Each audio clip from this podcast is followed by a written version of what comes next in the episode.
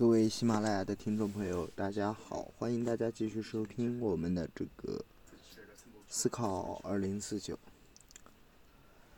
嗯，那么今天这个节目呢，我们就怎么说呢？没有一个固定的一个内容，但是这个谈论的话题是比较大的。今天我们想一起跟大家聊一聊这个历史。怎么说呢？嗯。这是一个涵盖了很多内容的这么一个，怎么说呢？概念也好，一个词语吧。那么就随便怎么说呢？就谈一点相关的内容吧。那么历史呢？啊，就从历史这个词来讲的话，它现在是已经成为了一个汉语的词汇。那么在就这个中国的这么一个文化背景而言，它在古典的这个文言文当中呢，是一个啊被称为这个史。那么它是指人类社会过去的事件和行动，以及对这些事件行为的有系统的记录和诠释以及研究的这么一个概念。那么这是对历史的一种解释。啊，怎么说呢？虽然可以被单当做是一种解释，但是也不能说历史就是这么一个事情。嗯，那么历史就其作用来讲呢，它可以提供今人去理解过去，作为未来形式的一种参考的依据。它与伦理、哲学和艺术同属于人类精神文明的一个重要的成果。那么从历史的第二个含义来看，啊，它是对过去事件的记录和研究。也就是刚刚提到的这部分内容，那么由此它就形成了一个学科，就被称为历史学，啊，一般简称作史学。它隶属于同呃历史学或其紧密相关的学科，呃的有这么一些学科，比如像年代学啊、编纂学、家谱学、古文字学、计量历史学。考古学、社会学、新闻学等一系列的文嗯文科类的这个社会科学方面的知识，它都是与历史学有着嗯或多或少的这么一些联系。那么形成这样一种学科之后呢，它就会啊产生一系列从事这种学科研究的人，或者是开拓这么一个学科，使得这种东西成为一个学科的这么一些推动的人。也就是记录和研究历史的人，他们便称为历史学家，那么简称为史学家。在中国古代呢，他们一般就是对应着这个宫廷当中的史官，主要负责记录历史的啊这个书籍。那么记录历史的这些书籍就被称为史书啊。在中国呢，比如像有这个《史记》啊、《汉书》等。一般来讲的话，中国古代的史书可以分为官修和民载这么一两大类。那么以上呢是对历史的一种解，也不能说解释吧，一种认识。那么我们再来看广义的历史来看呢，它是泛指一切事物的一个发展过程，包括自然史和社会史两大部分。嗯，不过它不一定同这个人类社会的这种发生相联系。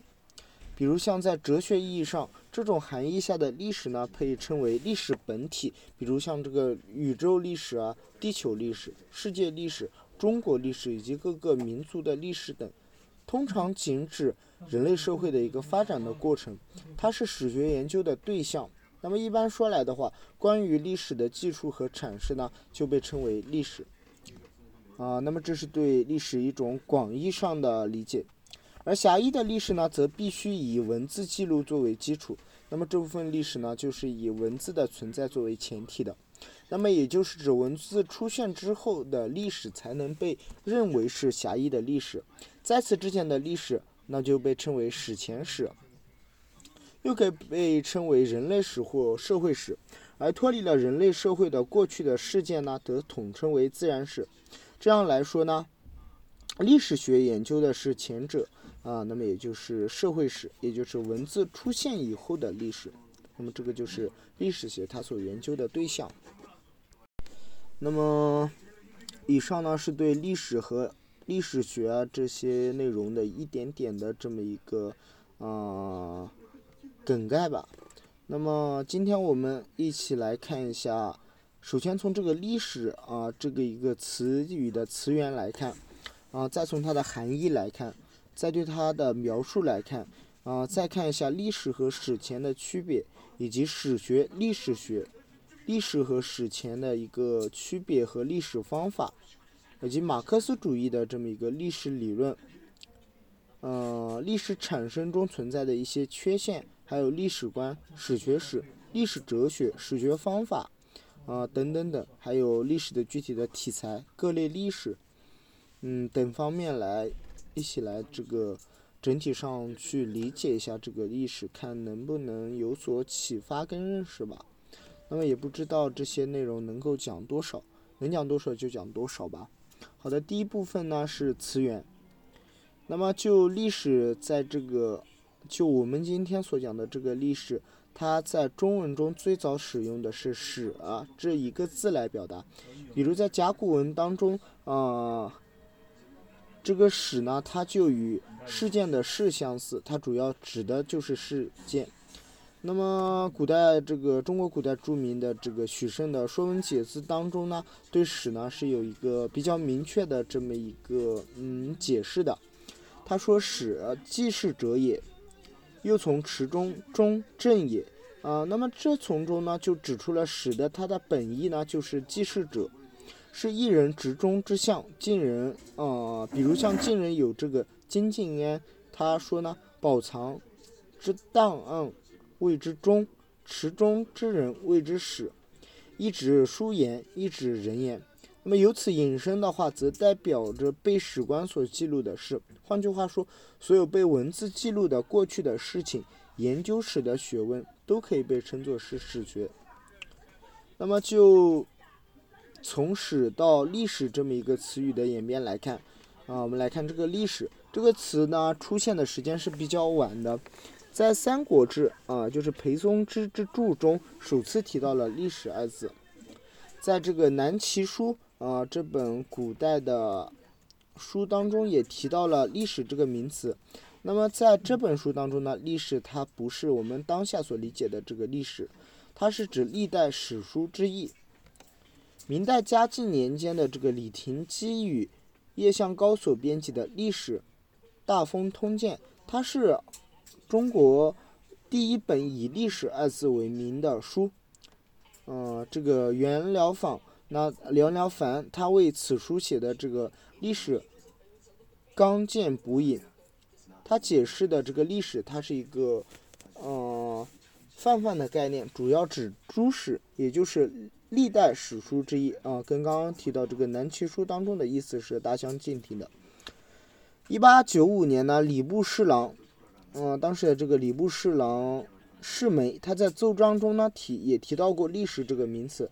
将它作为历史事件之一。那么，时间来到十九世纪啊晚期，也就是一八九六年的时候，有一个呃学者啊，他出版了一本书，叫做《经学历史》啊。那么作者是叫皮瑞皮希瑞啊。他的这本书出版当中呢，其中就有“历史”二字，也明确了将它定位为历史。事件之一，因此在一八九零年代前后呢，这个历史这个名词，它就在中国开始被明确当做是历史事件这么一个概念来使用。那么我们知道，当下中国用的很多这个从西方而来的这个概念也好，很多新兴的名词，它都是通过日本的翻译而引入到这个中国当中的。啊，日本在这个历史上的明治维新以后。有很多学者，他就把英语当中的这个 history，他翻译为了中文的历史二字，使其成为与历史啊与这个英文的 history 相对应的这么一个词语。那么从十九世纪的七十年代开始呢，就慢慢成为了这个日本社会或者是日本的这个学术界所广泛使用的这么一个流行用语。一九零二年，光绪光绪皇帝呢，受到了吏部尚书这个张百熙他的建议，颁布了钦定学章章程，其中寻常的这种小学课本当中就有史学与地二项。张百熙呢，他派了这个吴汝伦赴日本考察教育后，一九零三年负责教育改革的张百熙和张之洞以及啊荣相呢，他们向皇帝建议重定学章章程。在重定这个章程以后呢，寻常小学依日本语呢改为了初等小学，而史学语地二科呢就正式被命名为历史和地理两个科目，一直沿用到至今。之后呢，历史这个名词就在中国就啊十分流行了。那么从这个意义上来看的话，这个历史它确实是在这个本土的这个思想概念当中是有过，但是就现在的这种意义上的历史或者说 history 这个词呢，它还是从欧美啊这个引渡过来的这么一个概念。所以我们要深刻理解这一概念的话，我们还是要回到欧美的这么一个啊背景当中再去理解一下它的一个。词源，在欧美当中，多数语言的历史的这个词语呢，主要是出自这个古希腊语啊当中的这个 history。那么它的最原本的意义是调查、探究知识的这么一个意思。古希腊的这个作家啊，我们之前也讲过这个专题的这么一个短篇节目，讲了这个希罗多德的历史。啊，当中的这个希腊语的这个单词呢，正是这个 history 它的词根，嗯，所以这也可以被看作是怎么说呢，在欧美社会当中，history 历史这一词语的一个词源吧。